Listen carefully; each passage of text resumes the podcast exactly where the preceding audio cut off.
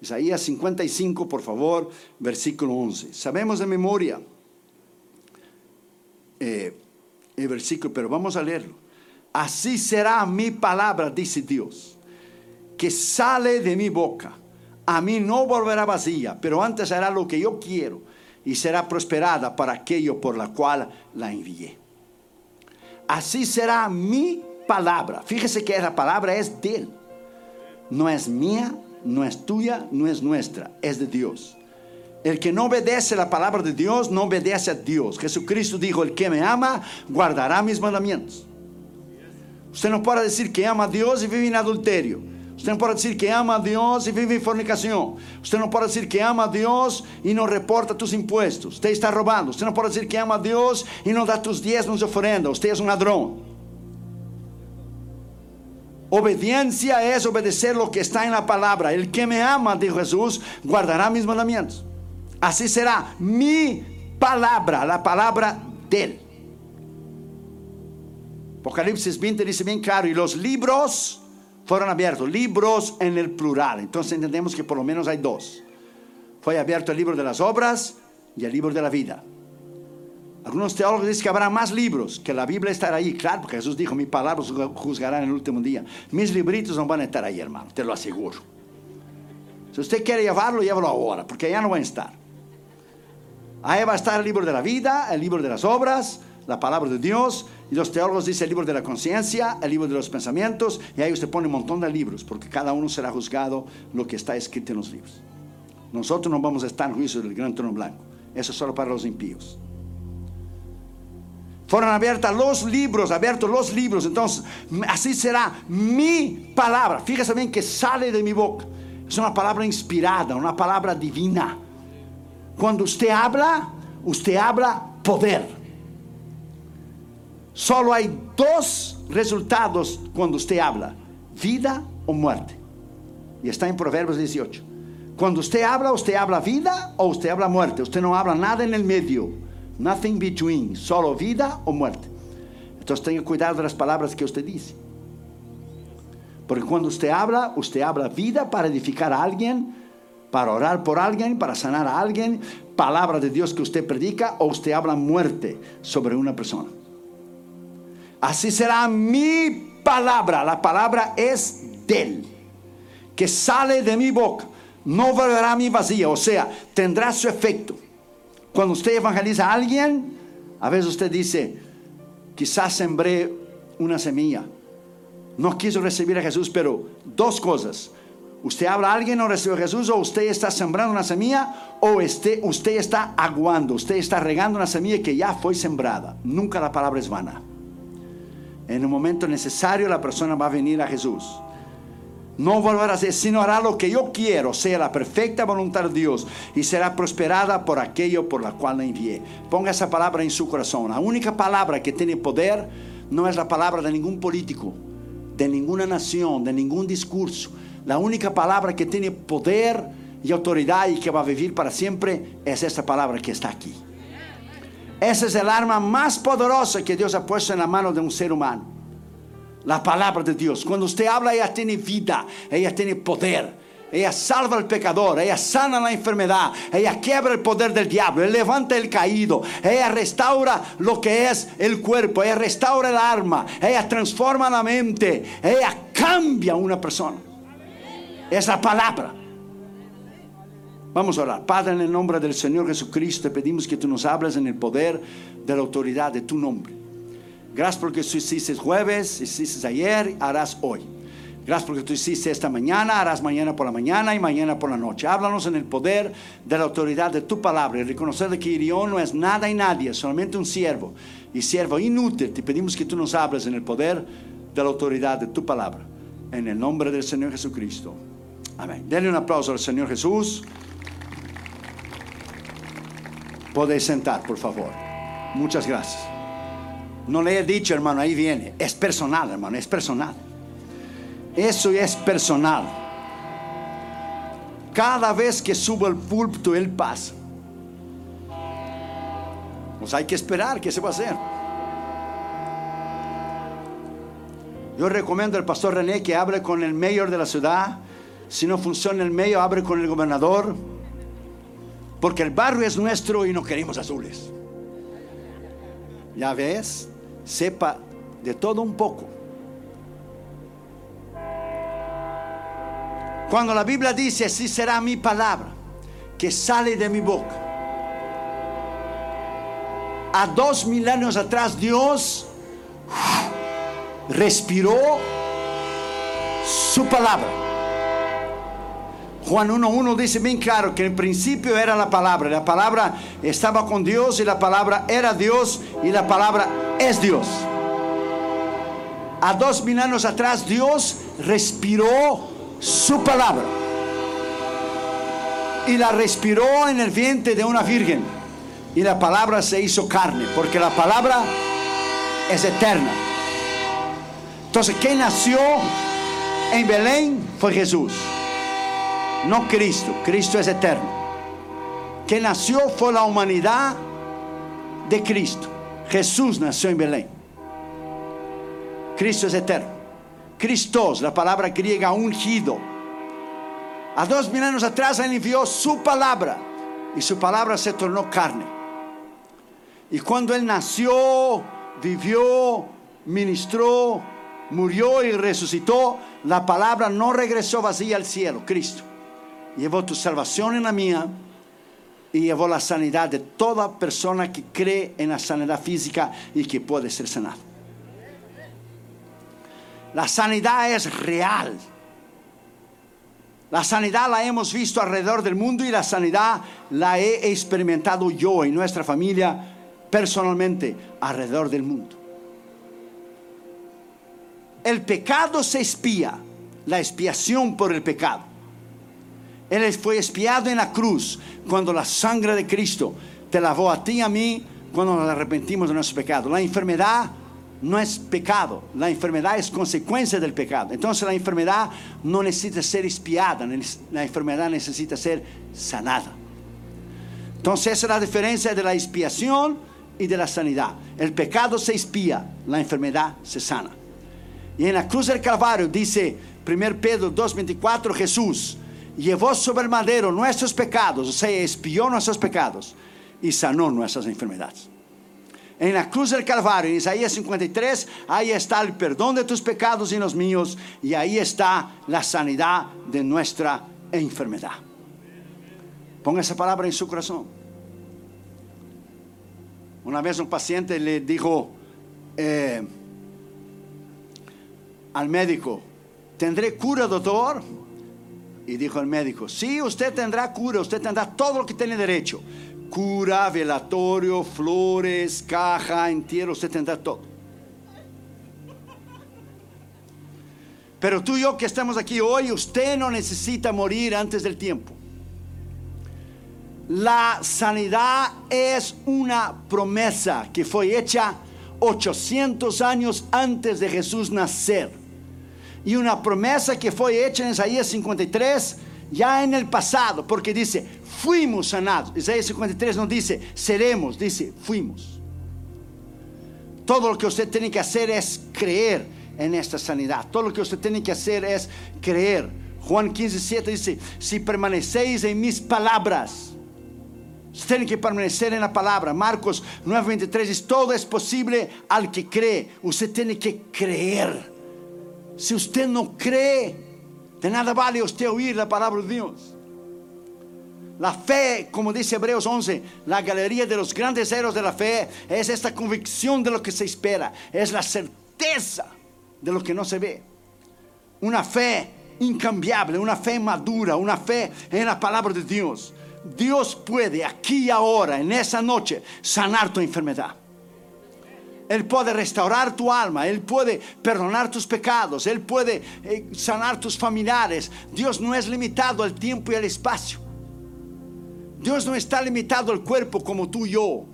No está limitado al espacio. Dios es omnisciente, sabe todo, omnipresente, está en todos los lugares, omnipotente, tiene todo el poder, omnividente, ve todas las cosas.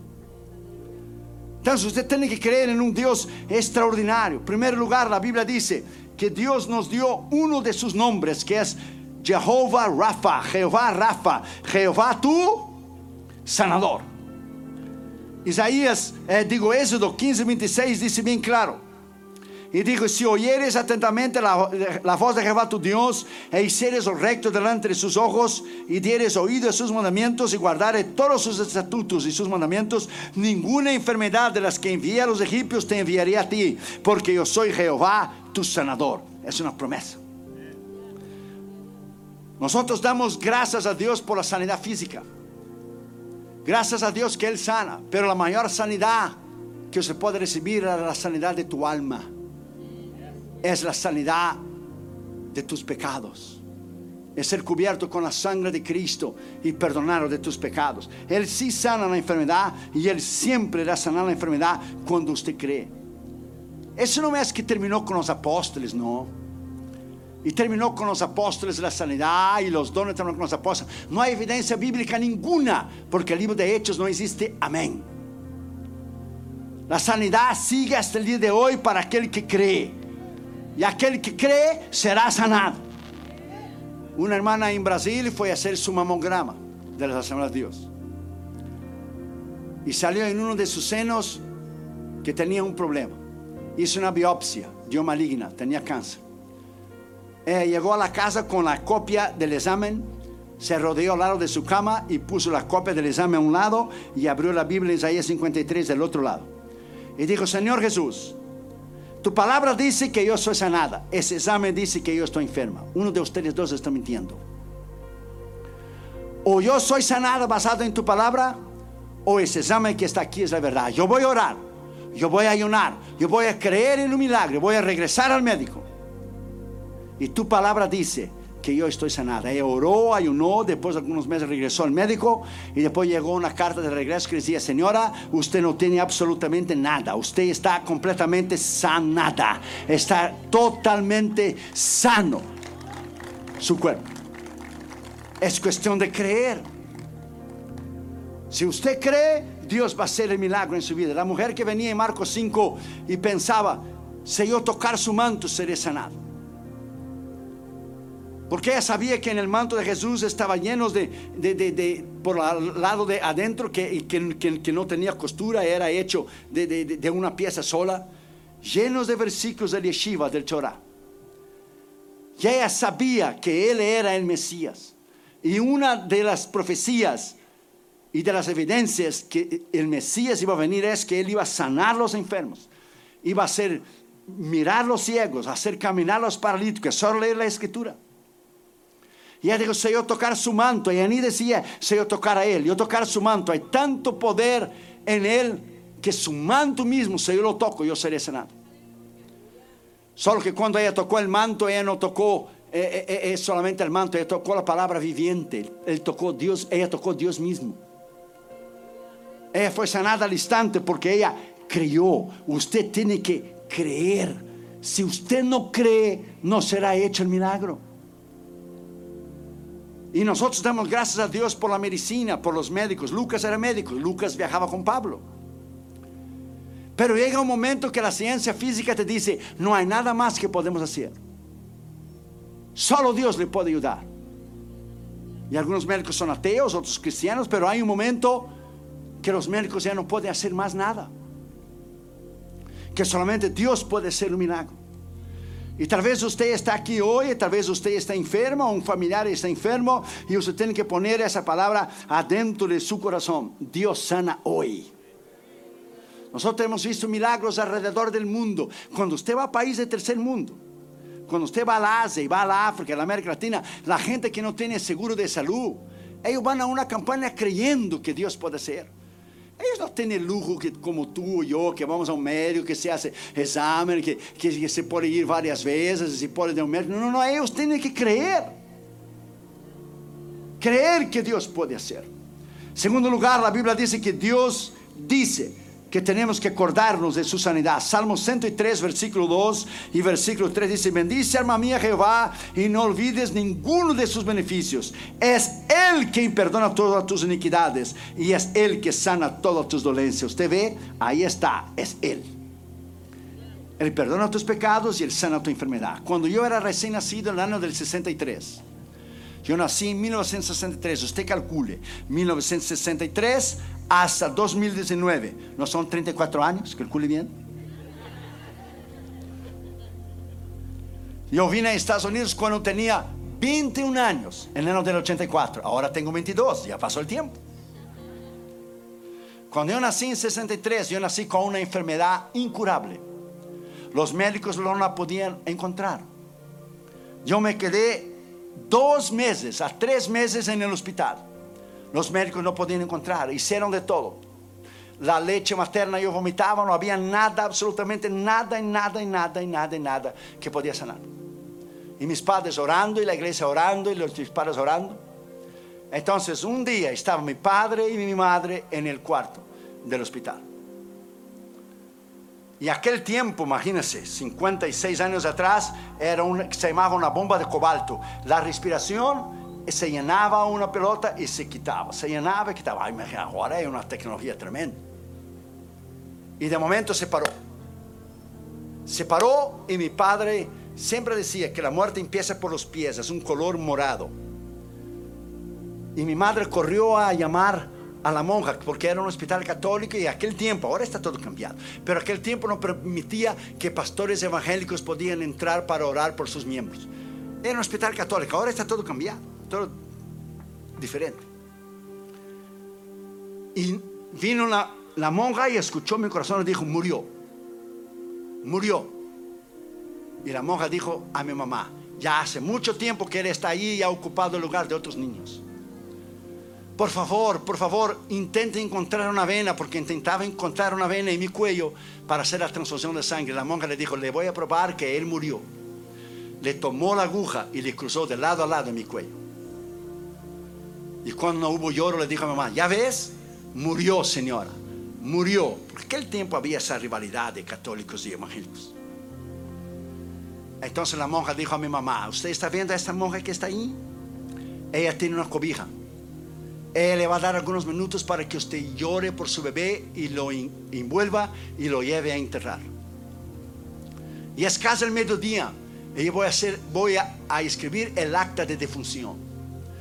Y mi padre salió a buscar al pastor Olvalino Lemos de las Asambleas de Dios. Aquellos pastores de la antigua que hoy los predicadores modernos los critique, los llama de religiosos y los llama de, normistas, pero eran hombres de ayuno y oración que ustedes de hoy no llegan ni debajo de sus pies.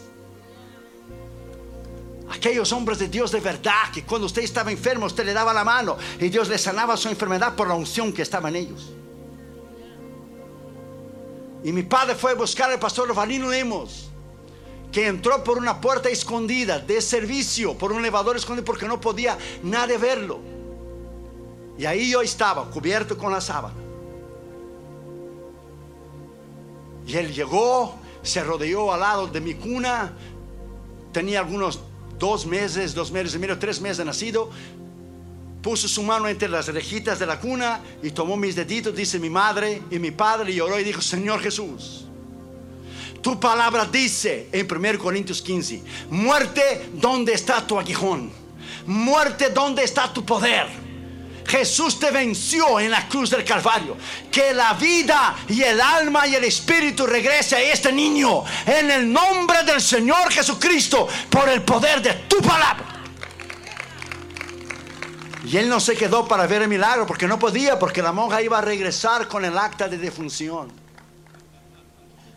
Y él salió. Y cuando la monja regresó con el acta de defunción, mi color había cambiado.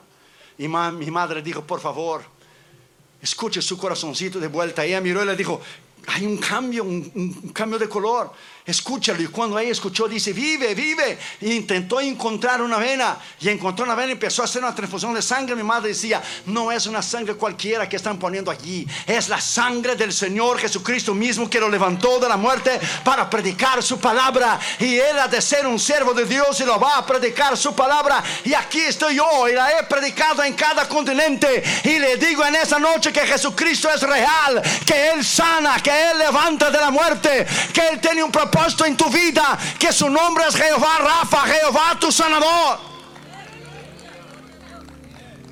Mi hermano tuvo un accidente y quedó 68 días en estado de coma. Sobró una puerta y una rueda de su carro. Murió tres minutos y medio, atestado de los laudos médicos del hospital de la PUC en Porto Alegre, en Brasil, Rio Grande do Sul. Dios le sanó, le levantó y le dio vida. Nuestra familia es llena de testimonios de sanidad. Por lo tanto, yo te digo aquí esta noche que no hay ninguna enfermedad que Él no te pueda sanar.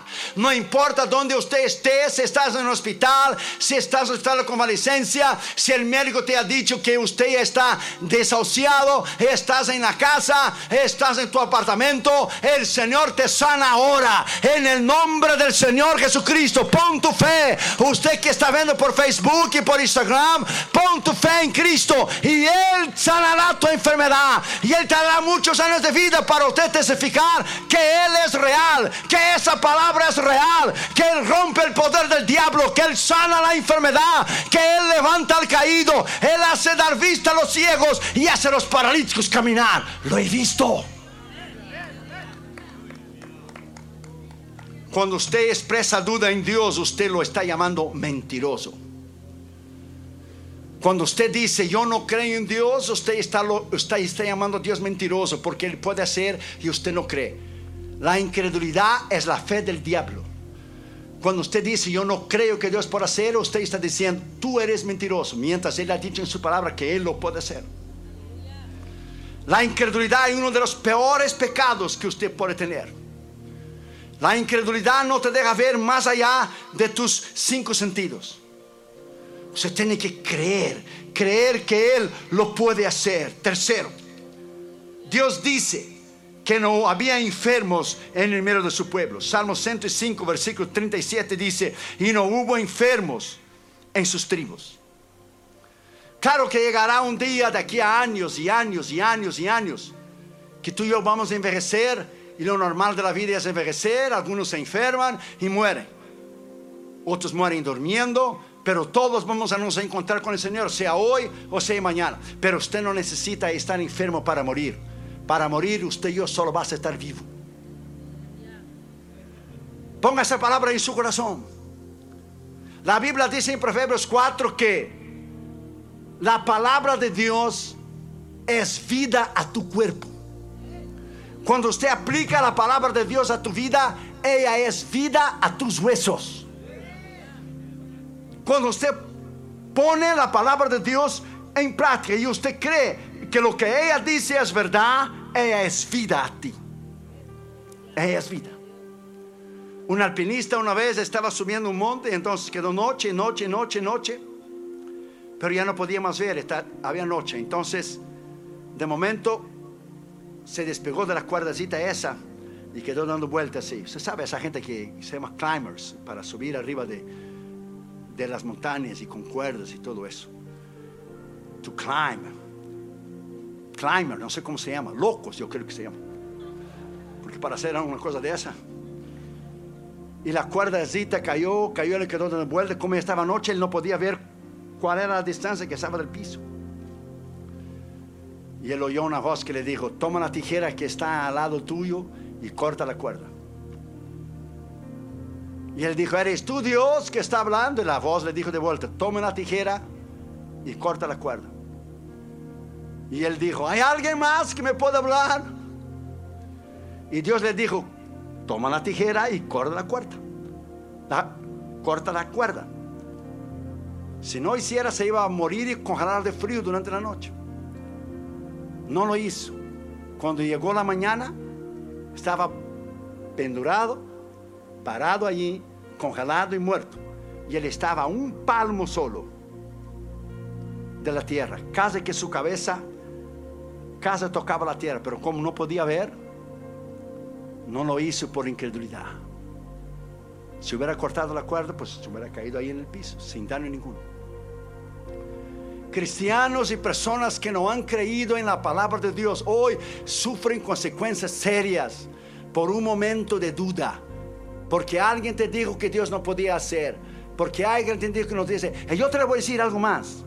Aún en la iglesia, usted debe escoger quién usted comparte la amistad y quién usted oye. Porque en la iglesia hay un montón de gente incrédula. Eso no es bien así. No es bien así que el predicador está diciendo, yo pasé por una enfermedad tremenda y, y pasé por quimioterapia y pasé eso y pasé lo... Usted sí, pero yo no tengo que pasar por lo que usted pasó. Aún en la iglesia usted debe escoger quién edifica tu vida y quién no edifica tu vida. La realidad es, sí, cierto, todos nos enfermamos. Un catarro, tomamos una pastilla por de cabeza, sí es normal. Pero usted tiene que creer. Mi pierna se enfermó en el año de 2014. Mi brazo quedó entumido, mi pierna entumida. Yo no podía levantarme de la cama. Yo había un susto terrible. Yo llevé un susto terrible porque no había movilidad en mis piernas. Dama pensaba que yo estaba jugando y decía, no puedo mover. Y Dama decía, ya, hombre, levántate. Y están ahí, vamos a resonar. De verdad, me llevaron de emergencia al hospital. Los médicos dijeron, de tanto poner la espalda en los bancos de los aviones, te, enferma, te enfermó, eh, eh, eh, se, quedó los nervios de tu espalda inflamados y te pasó en las dos piernas. Se llama melargia estética Y quedé con el brazo entumido y la pierna entumida. Pero detrás de eso había una guerra espiritual tremenda. Que una mujer de Dios de Australia nos llamó a mí y dijo, la enfermedad que tú tienes no es enfermedad, es el diablo que te quiere dejar en una silla de ruedas, paralizarte el, lado izquierdo de tu cerebro, terminar con los misioneros, terminar con tu ministerio, terminar con el Instituto Bíblico y terminar con las cruzadas. Eso no es enfermedad, eso es un trabajo de brujería y hechicería del nivel más alto del satanismo para matarte a ti. Y entré en el hospital con el brazo entumido y la pierna entumida. Y me hicieron todo tipo de examen. CT scan, cat scan, dog scan, elephant scan, chicken scan, all kind of scan.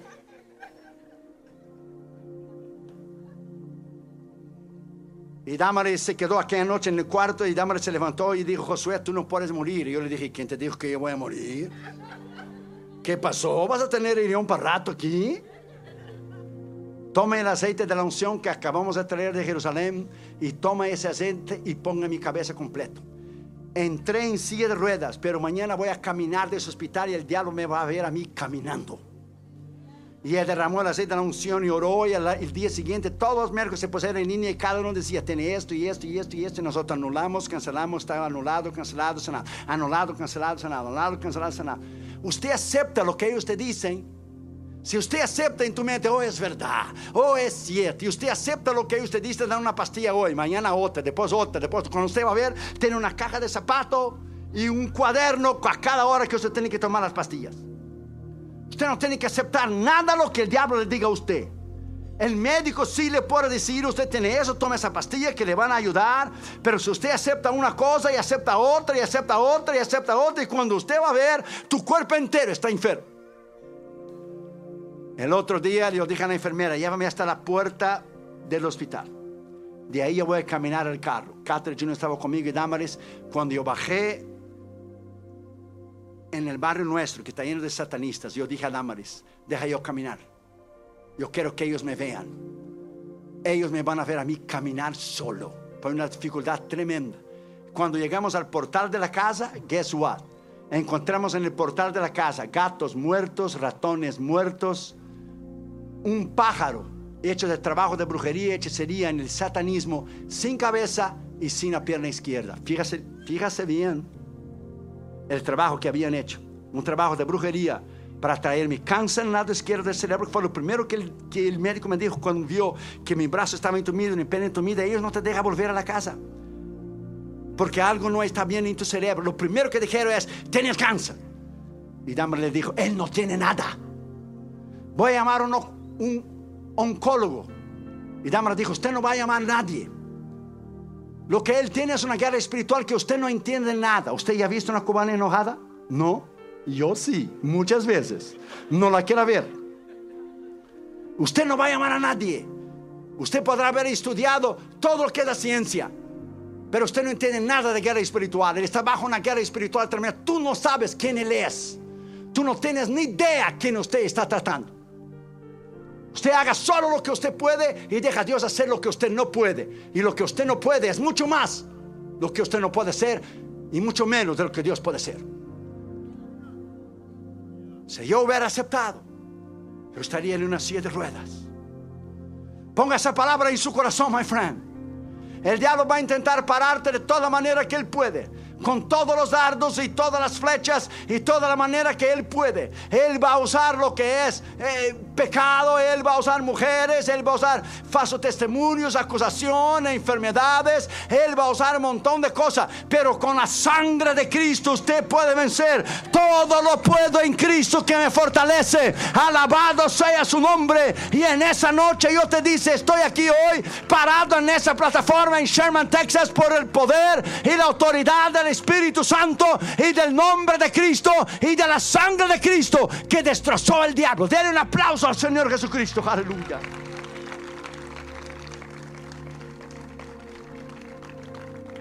Cuarto lugar dice Dios.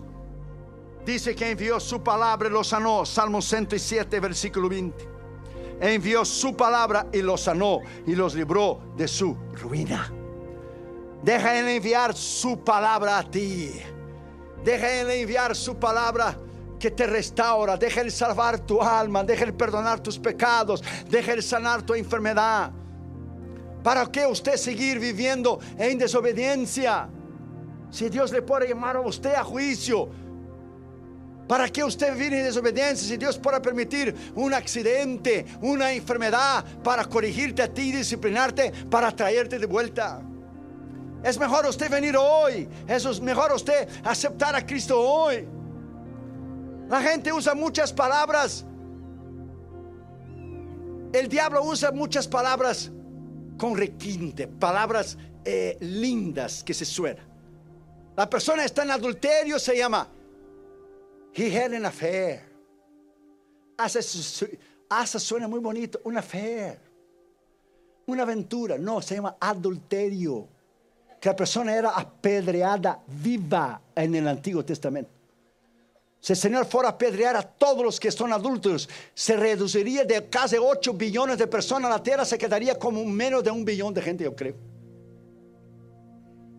La gente vive juntos. Fornicación y la gente dice, we live together. Suena hasta muy delicado, chic. Parlez-vous français? We live together. Vivimos juntos. Está en fornicación, tienes un accidente y muere y te vas de cabeza al infierno. El diablo inventa todo tipo de palabras. La realidad es que si usted está en pecado y usted muere, usted no tiene salvación eterna. No interesa lo que su pastor diga, a mí me sale sobrando lo que él le dice. Si Él no predica contra el pecado, si Él no predica contra el infierno ni contra el diablo, a mí no me interesa. Lo que me interesa es lo que la Biblia dice. Y Jesús habló contra el pecado, y Jesús habló contra el diablo, y Jesús habló del infierno. Punto. Pablo dijo, si yo quisiera agradar al hombre, no sería siervo de Jesucristo. Los que no predican contra el pecado, ni del infierno, ni del diablo, quieren agradar al hombre. Están engañando a los demás, principalmente los de la maldita doctrina de la prosperidad están engañando a los demás. Ellos mismos están perdidos. Claro que Dios bendice, claro que Dios prospera, pero no a la manera que ellos dicen. Cuando tú anulas y quita el verdadero evangelio de la doctrina de la prosperidad, usted está camino al infierno porque todo lo que ellos predican es esto, dinero. No hay más otra palabra que ellos predican.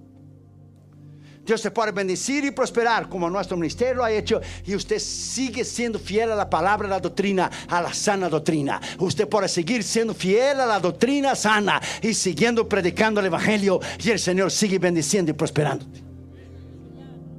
Ponga esa palabra dentro de su corazón. Él sana. Él restaura. Él perdona. Usted tiene que creer, usted tiene que humillarse, usted tiene que arrepentir, usted tiene que confesar, usted tiene que tener su corazón contrito y humillado y decir, Señor, si tú no me salvas esta noche, tú puedes venir esta noche. Si tú no me sanas de esta enfermedad, nada y nadie puede hacer alguna cosa por mí. Telia Osborne, ese gran evangelista que ya está con el Señor, estaba en Ghana en Accra. En el último día de la cruzada, 45 mil personas en el estadio. Una madre de un niño chiquito la trajo para que él orara por el niño. No es que el niño era ciego, no, el niño no era ciego, el niño había nacido sin ojos. Y ella vino y dijo, yo quiero hoy desafiar al Dios de los blancos. A ver si Él es solamente Dios de los blancos o si Él es Dios de los negros también. Mi hijo nació sin ojos y usted dice que Dios puede sanar cualquier enfermedad. Pues yo quiero ver Dios crear ojos en el rostro de mi niño. Y estaba lleno de witch doctors, lleno de satanistas en el estadio. Y él levantó el niño y dijo, Señor Jesús, tu palabra dice que tú sanaste a los enfermos. Pero tu palabra no dice que tú nunca creaste ojos. Y tu palabra dice que obras mayores haríamos en tu nombre porque tú regresarías al Padre. Crea ojos en este niño para que vea que tú tienes el poder para hacerlo. Oró por él, lo puso el niño en la plataforma. El niño solo podía oír la mamá porque nunca la había visto. La mamá decía, estoy aquí, estoy aquí. ¿Sabe lo que Dios hizo? Dios empezó a rasgar completamente la cara del niño. Los oídos se fue para atrás, el pelo se fue para atrás. Dios empezó a hacer las cejas. Dios empezó a crear los ojos y los ojos salieron de adentro para afuera. Oh my God. Va a leer su libro Sanando los enfermos. 45 mil personas se pusieron de rodillas y dijeron: Solo Jehová es Dios, solo Jehová es Dios, solo Jehová es Dios, solo Jehová es Dios, solo Jehová es Dios. Es uno de los milagros más grandes de la historia de dos mil años del Evangelio. ¿Usted cree que para Dios es tan difícil crear ojos? ¿Usted cree que para Dios es tan difícil resucitar de los muertos? Aquí yo estoy. Ponga esa palabra en su corazón. El cristiano nace dos veces y muere una. Él nace físicamente y nace espiritualmente y muere solo una físicamente. Pero el impío nace una vez y muere dos veces. Muere físicamente y muere espiritualmente. Ponga esa palabra en su corazón. Usted puede hoy, aquí y ahora, nacer la segunda vez, nacer espiritualmente. Y usted puede aquí y ahora ser sanado de su enfermedad. Todo lo que usted tiene que hacer es creer. Quinto lugar, Dios dice que somos sanados por las llagas de Cristo. Isaías 53. Usted ya conoce, ciertamente llevó nuestras enfermedades y sufrió nuestros dolores. Nosotros le tuvimos azotado por Dios, herido y abatido. Pero Él, herido fue por nuestras transgresiones, molido por nuestras iniquidades. El castigo de nuestra paz fue sobre Él. Y por su llaga fuimos sanados. Fíjese que está en el pasado, pretérito. Fuimos, no es que seremos. Dios ya te ve sanado. Dios ya te ve restaurado. Fuimos sanados. Ponga esa palabra dentro de su corazón. Fuimos sanados. Una muchacha tenía tuberculosis, estaba en Georgia. Y los médicos la desahuciaron y la mandaron a casa para morir. Lleno de tubos y los, sus padres le pusieron en, en el cuarto de ella. Y ella estaba leyendo la Biblia y durmió y la Biblia cayó al lado de su mesita de noche. Entonces cuando ella, despertó vio que no tenía la Biblia y la levantó la Biblia así con mucha dificultad porque no tenía fuerzas y estaba abierta en Isaías 53. Y ella oyó la voz del Espíritu de Dios que le dijo, lea esta palabra como que es para ti solo. Lea esta palabra que por su llaga fuimos sanados. Lea. Ella leyó. El Espíritu Santo le dijo, lea otra vez, ponga dentro de tu espíritu Tú no necesitas tener esos tubos, tú no necesitas tener lo que es esa tuberculosis, tú tienes 15 años de vida. Tú nunca vas a tener un novio, nunca te vas a casar, nunca vas a acariciar un hijo. Dios quiere sanarte. Lea de vuelta. Y ella leyó. El Espíritu Santo le dijo, lea de vuelta. Y de momento ella crió, se puso de pie, arrancó los tubos. Su madre vino y dijo, hija, ¿qué estás haciendo? Dije, estoy sanada, estoy sanada por el poder de Dios, estoy sanada por el poder de Cristo, estoy sanada por el poder de Dios, por el poder de Cristo, estoy sanada por el poder de Cristo. La decisión es suya. Usted está viendo aquí un ejemplo vivo de la misericordia de Dios. Yo morí y resucité. Yo soy un milagro. Mi hermano es un milagro. Ponga esa palabra en su corazón. Dios no tiene problema ninguno en sanar tu enfermedad. Dios solo tiene un problema. Incredulidad. Cuando usted no cree que Él puede hacer. Incredulidad. Marcos capítulo 6 dice que Jesús se maravilló de la incredulidad y no puso a hacer ningún milagro, unos pocos milagros, porque la incredulidad del pueblo era mucha. Dios te da la opción. Si quieres seguir enfermo, muy bien. ¿Quieres que Él te sane? Cree en un Dios todopoderoso. Que Dios sana a unos y otros no, eso es verdad. Esa es una pregunta que solo usted puede preguntar a Dios. No pregunta a mí porque no lo sé. Dios sana a unos, otros no. Solo en el cielo lo vamos a saber la respuesta. Pero que Él sana, Él sana. Y sexto lugar y último lugar, la Biblia dice que Dios dice que nosotros los ministros tenemos el poder para orar y para la gente ser sanada. Marcos, mm, digo Mateos 10, 1 dice, entonces manda a sus discípulos, le dio autoridad para sanar toda enfermedad y dolencia. Marcos 6, 13 dice, ungía con aceite los enfermos y los sanaba. Marcos 16, 18, sobre los enfermos pondrán sus manos y sanarán. Lucas 9, 6, y saliendo pasaban por las aldeas anunciando el evangelio y sanando toda enfermedad. Dios puede sanarte aquí y ahora. Nuestra cruzada en India fue una cruzada tremenda. Dios empezó a sanar a los enfermos. La primera noche Dios sanó a una mujer ciega.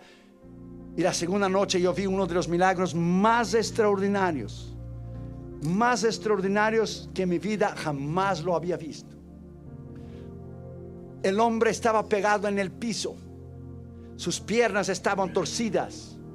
Él estaba sentado sobre sus piernas. Y por la seguridad, los de la campana dijeron, no vayas a bajar ahí porque está lleno de hindúes fanáticos que te pueden matar.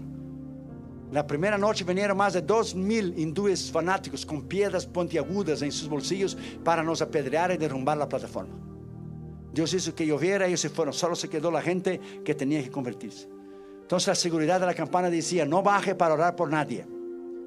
Y trajeron a ese hombre, lo pusieron delante de la plataforma. Y trajeron el mensaje, dijeron, Él quiere que usted baje y ore sus familiares están ahí abajo. Entonces yo hablé con el pastor que organizó la campaña y el pastor dijo, es peligroso, el riesgo es suyo. Yo dije a Damaris, Damaris dijo, no bajes, ore desde aquí, el mismo Dios que lo puede sanar aquí. Y el pastor dijo, sí, lo puedo orar desde aquí, pero la gente quiere ver que tú lo pongas la mano arriba. Pero a mí no está el poder, el poder está en Dios, pero usted decide. Y yo tuve paz y tranquilidad, yo bajé. Yo dije, Dios, delante de toda esa multitud que está aquí, es tu nombre, a mí no. Termina la campaña yo regreso, pero es tu nombre. Tu nombre está en juego, tu palabra está en juego, tu testimonio está en juego. Hermano, yo vi uno de los milagros más extraordinarios de mi vida. Cuando yo oré por este hombre, yo empecé a escuchar ruidos, clac, clac. Eran los huesos de este hombre que se estaban arreglando y el hombre se estaba poniendo de pie. Fue algo extraordinario. Él estaba sentado sobre sus huesos toda la vida así. Y los huesos empezaron a moverse y los huesos empezaron a ponerse en su lugar. Esa fue una cosa tremenda, extraordinaria. Se puso de pie, empezó a correr de un lado al otro, de un lado al otro, de un lado al otro. La gente que estaba ahí quedó maravillada. El otro día salió en los periódicos, el Dios de los cristianos puede sanar, los millones de Dios de los hindúes no pueden sanar. ¿Sabe cuántos millones de dioses hay en India? 320 millones. Nosotros llevamos un Dios solo y fue suficiente. el único Dios y el verdadero Dios. Jehová, Dios de los ejércitos. El único Dios y el verdadero Dios. Y yo lo digo a Sherman esta noche, que Él es lo que Él dice que es. Yo doy testimonio que Él es lo que Él dice que es. Ya era para que no existiera ni polvo desde el año del 63 de mi vida. O me hubiera quedado en una silla de ruedas desde el año 2014 y el diablo hubiera terminado con nuestro ministerio. Tú tienes que creer en el Dios que tú predicas. Tú no solamente predicas a los demás, tienes que creer por ti mismo.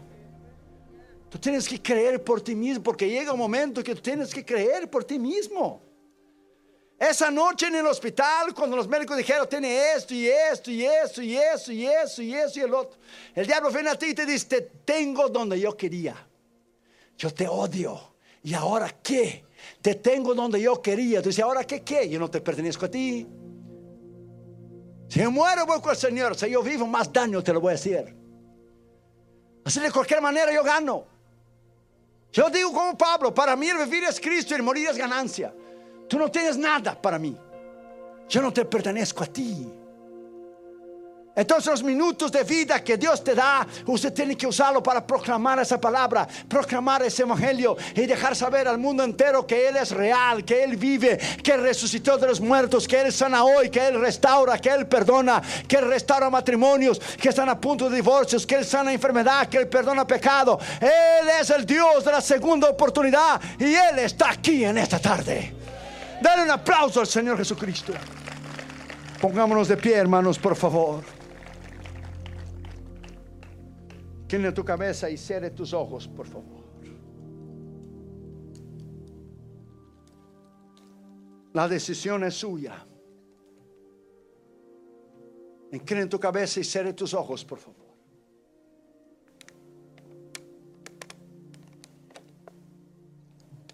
La decisión es tuya.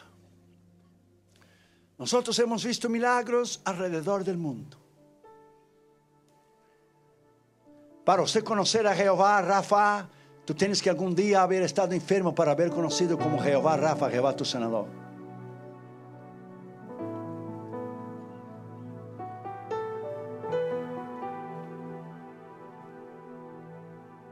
Tienes que haber tenido alguna batalla espiritual para haberlo conocido como Jehová Nisi, Jehová es tu bandera.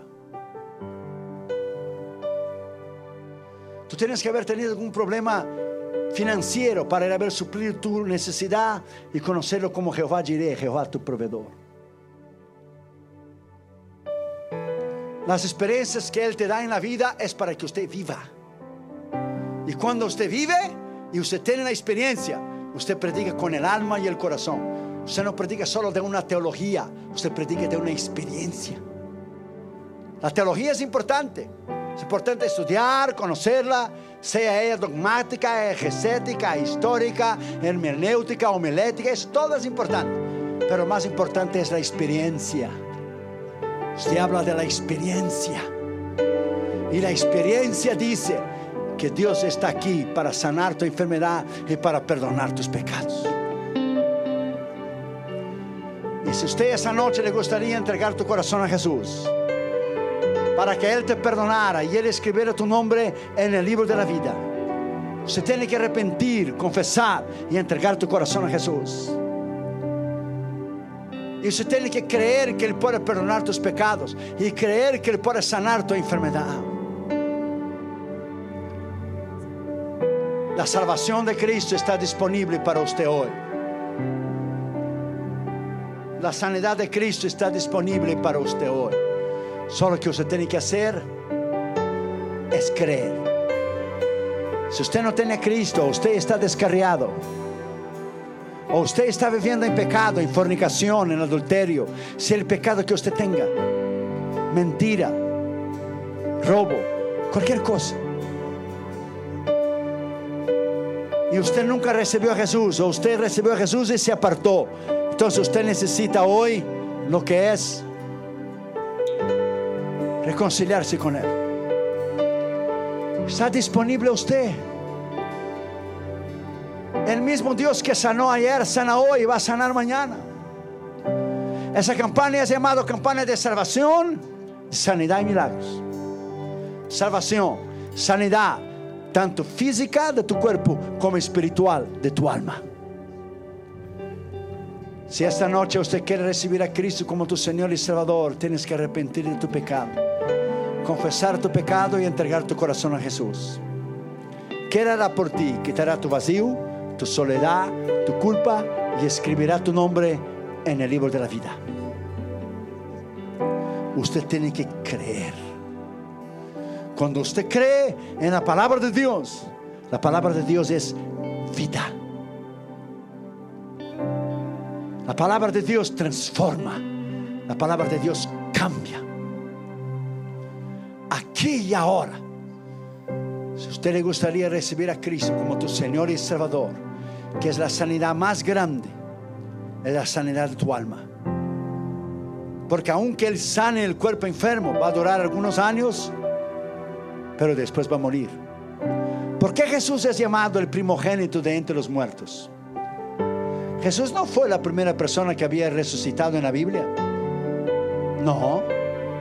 Elías resucitó el niño. El hombre que lo echara sobre los huesos de Eliseo resucitó. Jesús resucitó la, hija de Lázaro, de, de, la hija de Jairo. Resucitó a Lázaro. Jesús no fue el primero que resucitó de los muertos. Cuando la Biblia dice que Él es el primogénito, es que Él volvió a resucitar para nunca más morir. Todos los demás que resucitaron volvieron a morir, menos Él. Jesús me resucitó de la muerte. Pero si Él me da muchos años para vivir, algún día voy a ir con Él. Y por eso Él llamado el primogénito de entre los muertos. Fue resucitado para nunca más morir. Y esa noche usted puede ser sanado de tu alma, de tu pecado, de tu transgresión, de tu rebeldía, de tu desobediencia. Si te gustaría recibir a Cristo como tu Señor y Salvador, Ahí mismo donde usted está, levante tu mano derecha. Yo voy a orar por ti. Dios te bendiga.